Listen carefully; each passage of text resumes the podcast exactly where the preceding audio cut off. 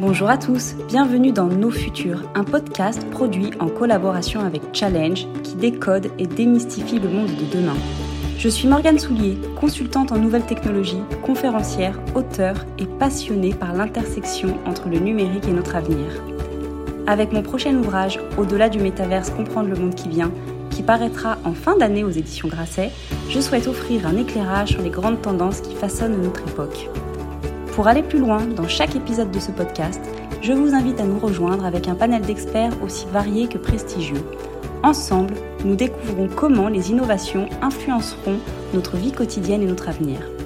Que vous soyez geek ou simplement curieux de ce que demain nous réserve, il y aura toujours quelque chose pour vous ici, dans nos futurs. Mon invité aujourd'hui est Olivier Babot, essayiste, économiste, auteur, président fondateur de l'Institut Sapiens, un think tank dédié aux débats sociétaux, économiques et sociaux. Il vient de publier l'ouvrage La tyrannie du divertissement, ne laissez pas les loisirs vous gâcher la vie. Ensemble, on va parler du sens du travail, du temps pour soi et de l'impact des réseaux sociaux sur la démocratie. Bienvenue dans le futur et bonne écoute à tous. Bonjour Olivier. Bonjour, merci de votre invitation. Merci à vous. Comme je le disais, vous êtes euh, président fondateur de l'Institut Sapiens. Est-ce que pour les personnes qui ne connaissent pas l'Institut Sapiens, vous pouvez juste nous rappeler les rôles, l'ambition et les missions de l'Institut, s'il vous plaît?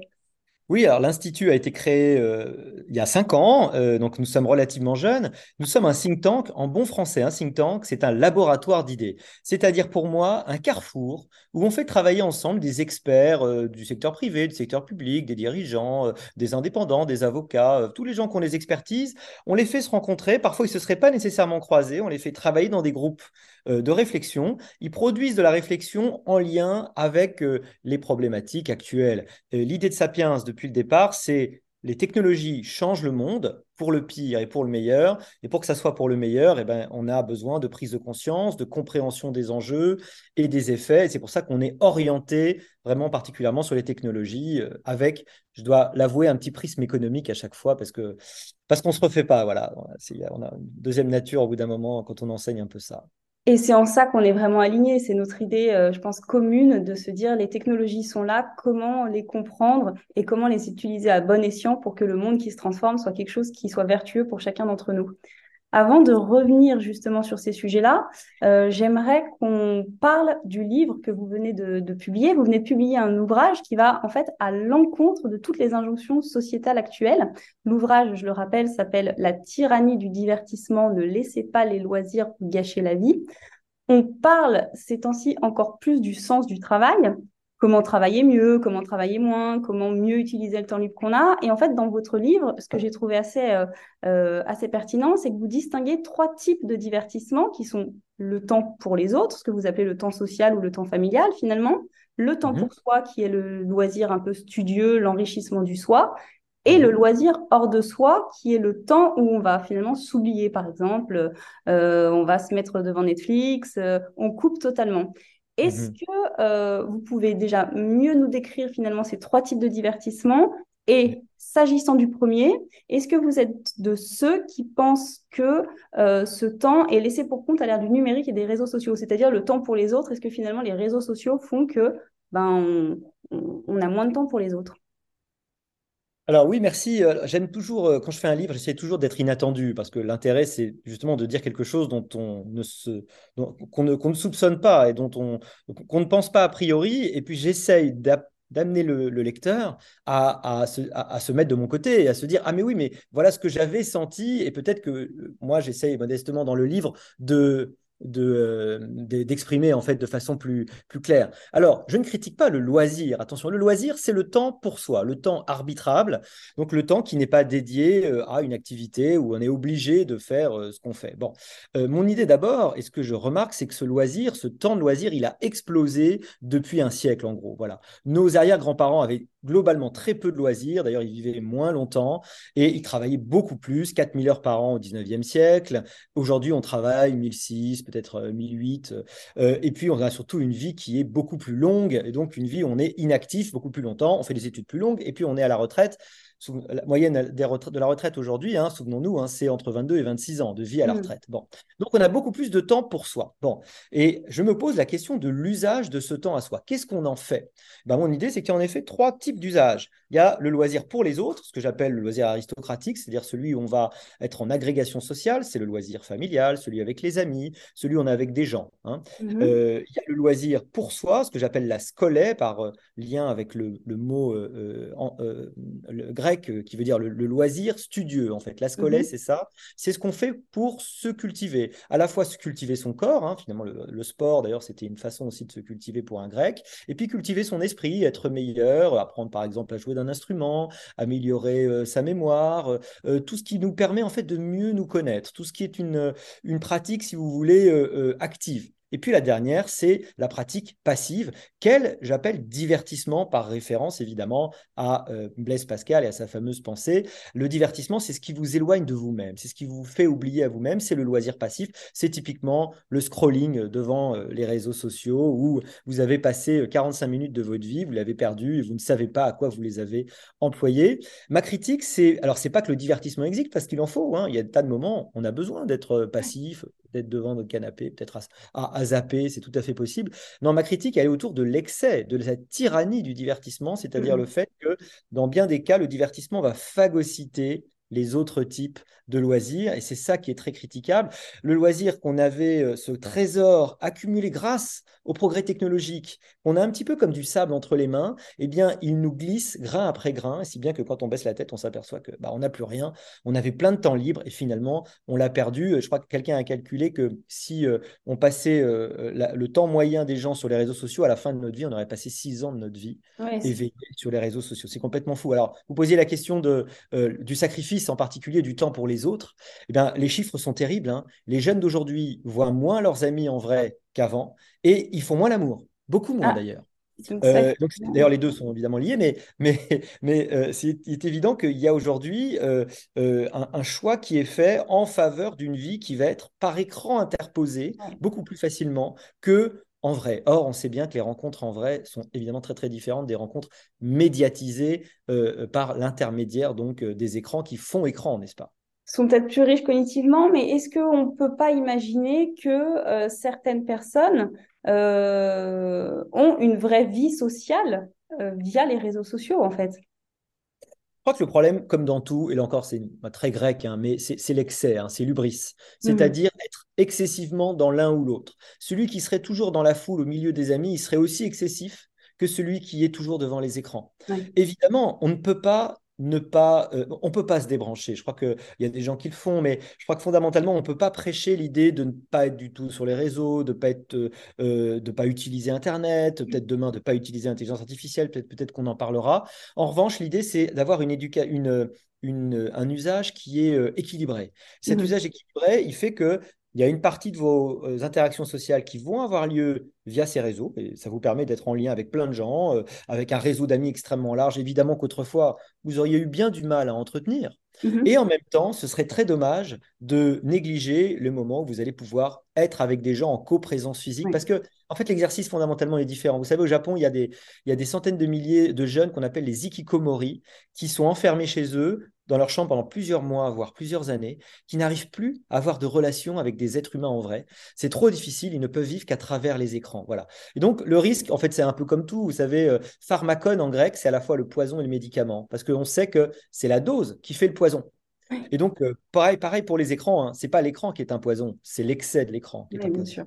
Oui, très bien. C'est, c'est, oui, je, comprends tout à fait le, le, point euh, avec cet équilibre finalement à trouver. Par exemple, sans les réseaux sociaux, on ne serait pas en train de faire euh, ce, ce podcast. Déjà. Et les gens qui nous écoutent. Euh, Exactement. Donc finalement, c'est cet équilibre à trouver. J'ai lu un article, vous parliez de chat GPT tout à l'heure ou d'intelligence artificielle. J'ai lu un article vraiment structurant dans le Financial Times la semaine dernière qui indiquait que contrairement à ce qu'on pense, Lorsqu'on dit que les nouvelles technologies et notamment ChatGPT nous vont nous aider à gagner en productivité ou surtout à nous faire gagner du temps, en fait, à l'ère de ChatGPT, finalement, ce temps gagné, on l'utilise pour travailler encore plus.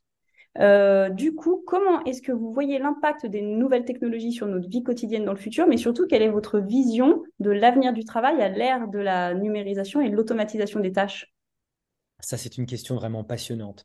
Ce qui est vrai, c'est que même avant euh, l'arrivée de ChatGPT, euh, il y avait une porosité très grande entre vie professionnelle et, euh, vie, et vie personnelle en particulier dans les travaux tertiaires. Or, les travaux tertiaires, c'est aujourd'hui une très grande partie de notre économie, en fait. Hein.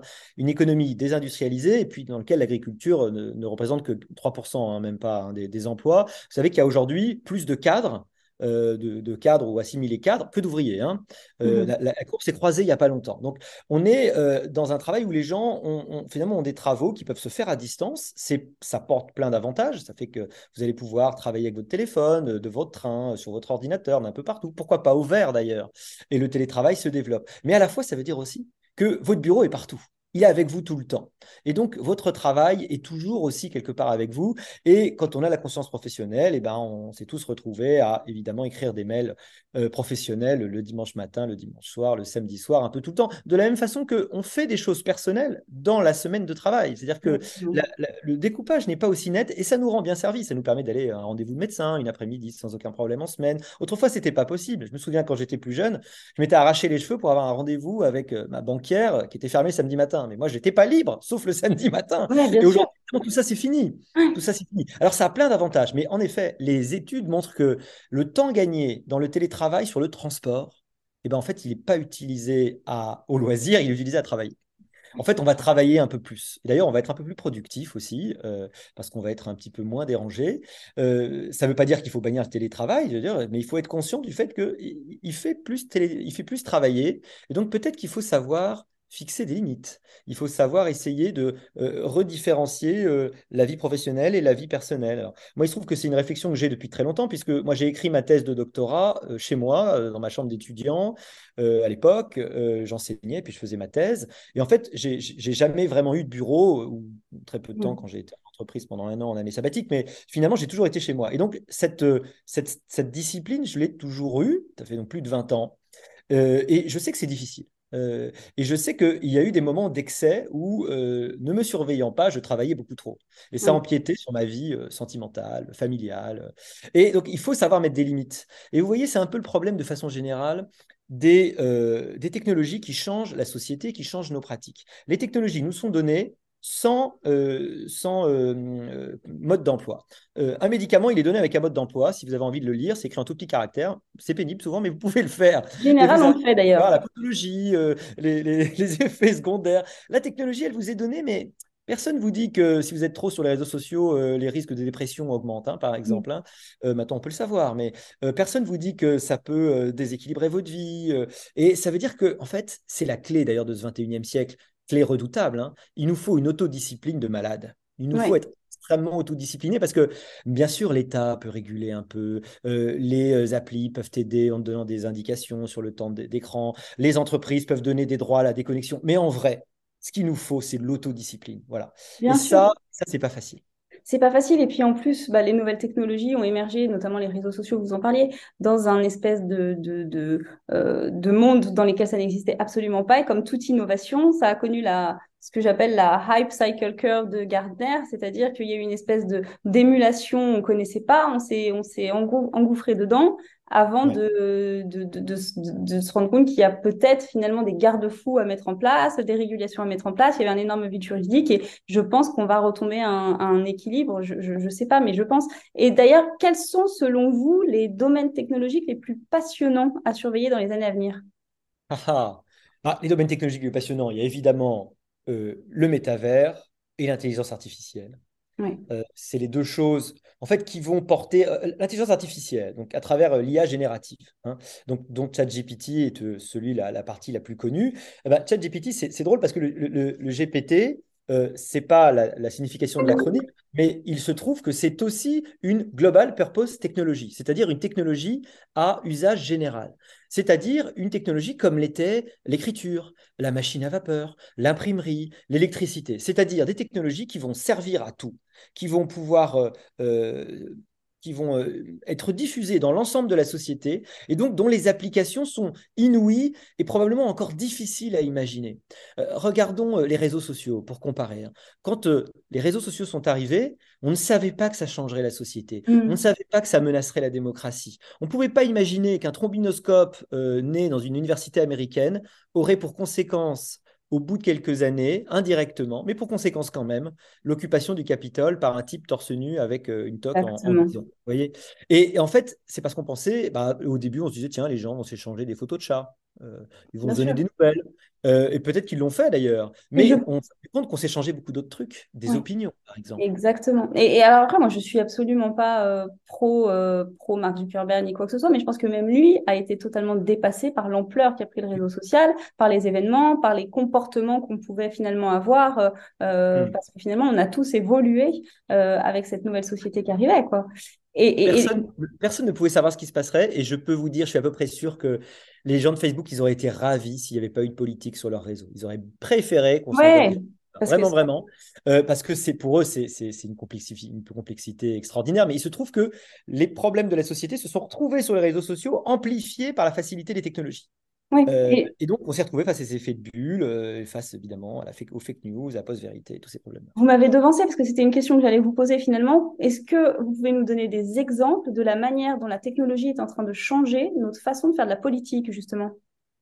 Bah, il y en a plein aujourd'hui, on ne se rend pas compte, hein, mais euh, la montée des extrêmes, la polarisation, d'ailleurs c'était le, le, thème de mon bouquin précédent qui s'appelait Le nouveau désordre numérique, qui montrait que les technologies numériques, en fait, depuis 20 ans, étaient assez décevantes puisqu'elles avaient polarisé le monde là où on pensait qu'elles allaient l'unifier et faire émettre le consensus, émerger le consensus. Et ben, en, termes démocratiques, on voit que la polarisation démocratique, le fait que vous ayez euh, euh, des extrêmes de plus en plus éloignés, de plus en plus antagonistes, ayant de plus en plus d'incapacité en fait à se, à se parler, c'est une des conséquences hein, de, ce fait-là. La capacité aussi de gens qui autrefois auraient été euh, minoritaires, isolés dans leurs excès, à trouver d'autres gens comme eux et donc à former un groupe euh, et, à, être actif, cette capacité, elle est donnée euh, par les réseaux sociaux. Donc en fait, la politique est plus du tout la même. Et puis le dernier élément qu'on peut citer, parmi d'autres, hein, c'est l'incroyable transparence. On ne fait plus de la politique de la même façon. Autrefois, vous pouviez quasiment avoir un discours différent chaque soir selon les personnes à qui vous parliez. Hein. bien sûr. D'ailleurs, euh, les hommes politiques s'en privaient pas. Hein. Euh, aujourd'hui, la transparence est totale, la transparence sur ce que vous faites, sur ce que vous êtes. On vous sortira le tweet d'il y a 10 ans, vous avez peut-être dit le quart du contraire de ce que vous dites aujourd'hui. Euh, il y aura toujours un micro qui traîne et une caméra. Et le micro la, transparence est presque subie en fait. Ah mais elle est, elle est en, partie subie. Pour moi, elle est d'ailleurs, elle est terrible. Mais ça fait qu'aujourd'hui, vous n'êtes plus jamais seul, vous n'êtes plus jamais en off. Alors qu'autrefois, il y avait énormément de off. Donc il y avait énormément de double discours. Il y avait cette richesse extraordinaire. Et donc, euh, euh, pour moi, la politique euh, aujourd'hui, d'ailleurs, ne sait pas comment s'en sortir. Hein, très concrètement, on n'a pas, on n'a pas compris comment arriver à faire survivre la démocratie à l'ère numérique. C'est encore une question suspendue. Il y a un très bon ouvrage qui vient de sortir d'ailleurs d'Ashraf Ben Brahim qui dit, qui s'appelle Comment l'extrême droite domine la toile.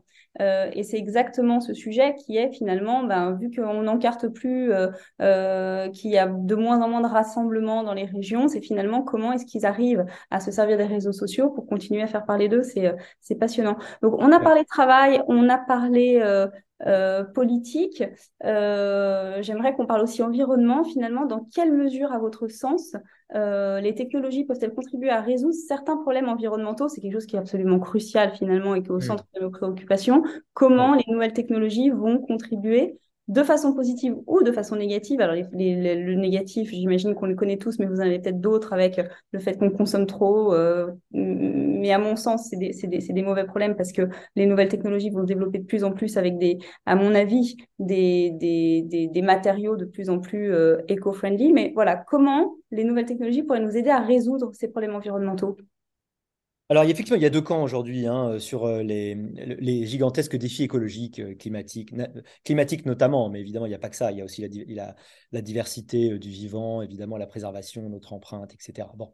il y a deux camps. Hein. moi, je suis très clairement dans un. il y a un camp qui pense qu'il est utile qu'il y ait moins d'êtres humains parce que les êtres humains polluent rien que par leur existence, qu'il faut renoncer à une grande partie du confort qui va avec, quand, je dis confort, je dis aussi santé, hein, donc ça veut dire espérance de vie, ça veut dire euh, mortalité des enfants à la naissance, tout ça qui nous a été apporté par euh, la science et par euh, le, progrès et la prospérité depuis, une centaine d'années.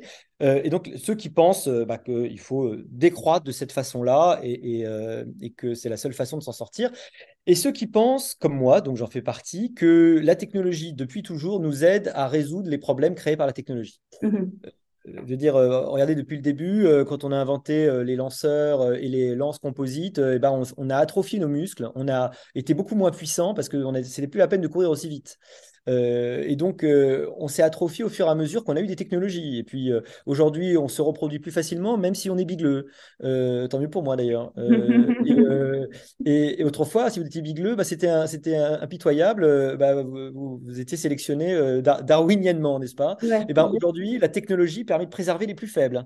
et ça, c'est... La sélection naturelle, du coup, n'est plus si naturelle, alors. Et ben, elle, est, elle est brisée par la civilisation, et c'est tout l'honneur de, de, l'humanité que de protéger les plus faibles. Hein. D'ailleurs, on sait fois, mm. il y avait beaucoup d'eugénisme. Bon, euh, d'élimination des plus jeunes euh, s'ils n'étaient pas aptes, et puis des plus vieux s'ils étaient plus aptes. ça, c'était la réalité euh, paléolithique. La civilisation, c'était c'est le moment où, vous savez, on voit apparaître le moment de la civilisation quand on retrouve les, les, paléo-anthropologues, hein, retrouvent des os ressoudés. Ça veut dire que la personne s'est cassé un membre, mais que la société l'a suffisamment aidé pour lui permettre de survivre et euh, de, se soigner et continuer à vivre après. C'est ça le signe de l'humanité. Ça, je trouve ça absolument merveilleux. Alors, les enjeux sont absolument énormes et moi, j'espère beaucoup dans les technologies et d'ailleurs beaucoup aussi dans l'intelligence artificielle qui va peut-être nous faire entrer sur une exponentielle extraordinaire de découvertes.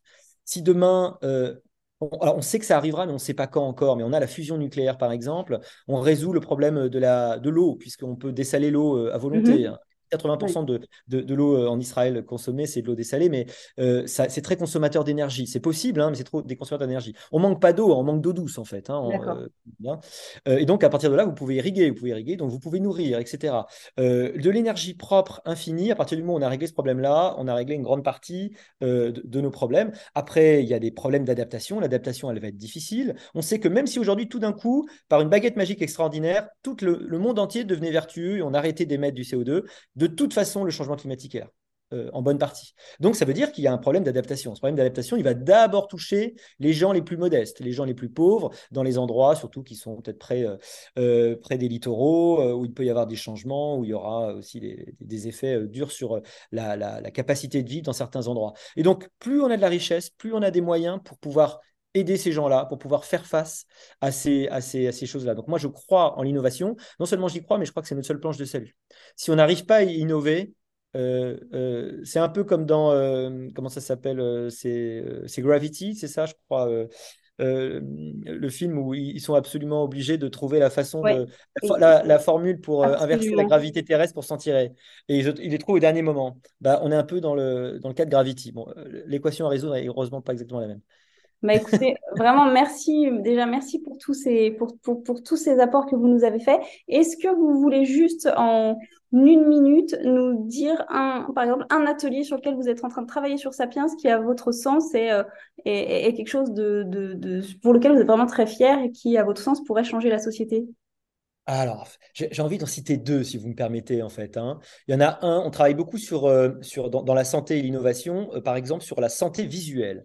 L'évolution de la santé visuelle, alors il y a beaucoup d'informations à faire là-dessus, hein, tout simplement, mais il y a aussi pas mal d'innovations extraordinaires autour de la santé visuelle. La santé visuelle, elle a un effet sur la dépendance, par exemple, parce que souvent, euh, la mauvaise santé visuelle est la cause d'une chute dans la dépendance. Donc, c'est quelque chose qui n'est pas du tout anodin, Ce n'est c'est mmh pas un truc de confort, c'est quelque chose d'absolument réel. On travaille aussi sur la douleur chronique et les nouvelles technologies qui permettent de soigner la douleur chronique. Et puis la dernière chose, totalement différente, c'est sur la consigne plastique euh, et la façon euh, d'arriver à euh, atteindre les objectifs environnementaux en termes de, de réduction des plastiques jetés, non triés, non, non recyclés. Voilà. Donc vous voyez, c'est très divers. On a, on a 10 observatoires hein, chez Sapiens.